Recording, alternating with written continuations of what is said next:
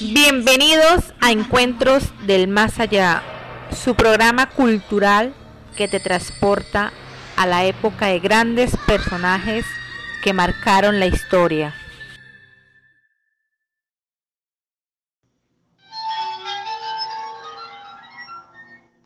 Buenas tardes, queridos oyentes. Los saludo como siempre su amigo Sebastián y en el episodio de hoy les presentamos el fantasma de la isla Robin. Te habla tu esposa.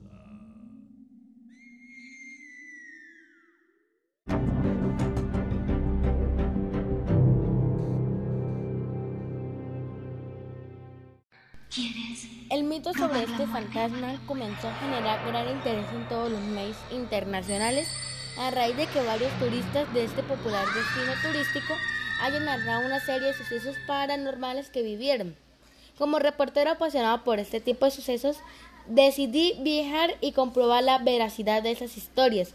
Precisamente pateé una entrevista con el señor Helbert González, quien es una de las personas encargadas del cuidado y protección de la isla y conoce bien a detalle todos los sucesos.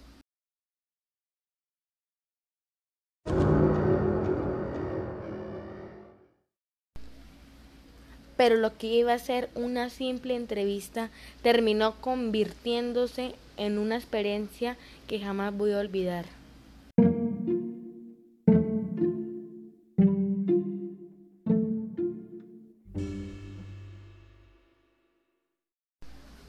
Hola Helber, muchas gracias por atenderme. Gracias, es un gusto para mí poder ayudarte viendo usted desde tan lejos. Se cuentan muchas historias de este lugar, ¿qué tan cierto es? Y son muchos los sucesos ocurridos, pero hay uno en particular que me ha llamado mucho la atención. Sucedió hace varios años. Nos disponíamos con mi compañero de trabajo a limpiar la celda más famosa que tiene la prisión. De repente empezamos una pequeña discusión cuando de pronto escuchamos una voz que decía,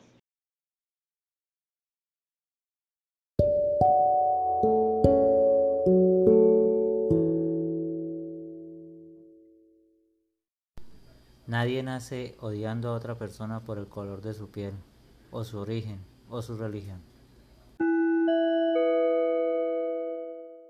Uy, sí, nosotros quedamos paralizados del susto, tanto que mi compañero se desmayó. Mientras yo, en medio del pánico, saqué valor. No podía creerlo, era nada más ni nada menos que Nelson Mandela, el primer mandatario negro que encabezó el poder ejecutivo y el poder en resultar elegido por sufragio universal en su país. Aproveché para preguntarle cosas importantes de su vida.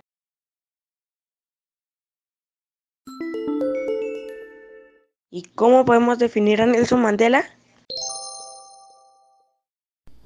Fui un político, activista y abogado sudafricano que dediqué mi vida a luchar contra el apartheid para conseguir la igualdad en mi país. ¿Qué es el apartheid? Era un conjunto de leyes que discriminaron a los negros e indios de Sudáfrica y otorgaron privilegios a la minoría de la población blanca durante más de 50 años. ¿Se pueden olvidar 27 años de cárcel que pasaste en esta prisión por luchar por los derechos del pueblo? Ni aún después de haber pasado a la otra vida lo podría olvidar. En esa época estuvimos en una prisión dirigida solo por blancos y todos los presos políticos éramos negros, donde muchos sufrimos maltratos, mutilaciones y muertes. Pero aparte del dolor físico, jamás se puede olvidar el terror psicológico que todo eso me generó. ¿Usted hace responsable a alguien por los años perdidos? No.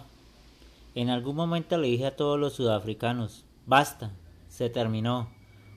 Olvidemos el pasado y concentrémonos en lo que podemos construir hoy y mañana. ¿Su liberación marcó el inicio de una nueva política en Sudáfrica? Claro que sí. Se legalizaron todos los partidos, incluidos los que defendían la igualdad racial.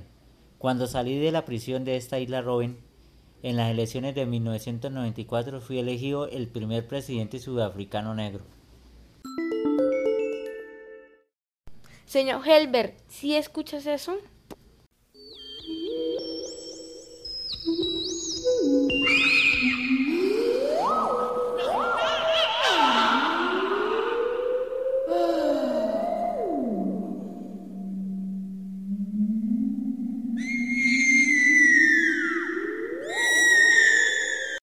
Definitivamente, Nelson Mandela está haciendo parte de esta entrevista.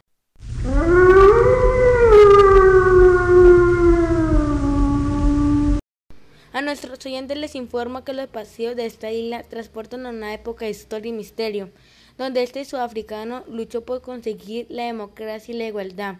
Nos vemos en el próximo episodio.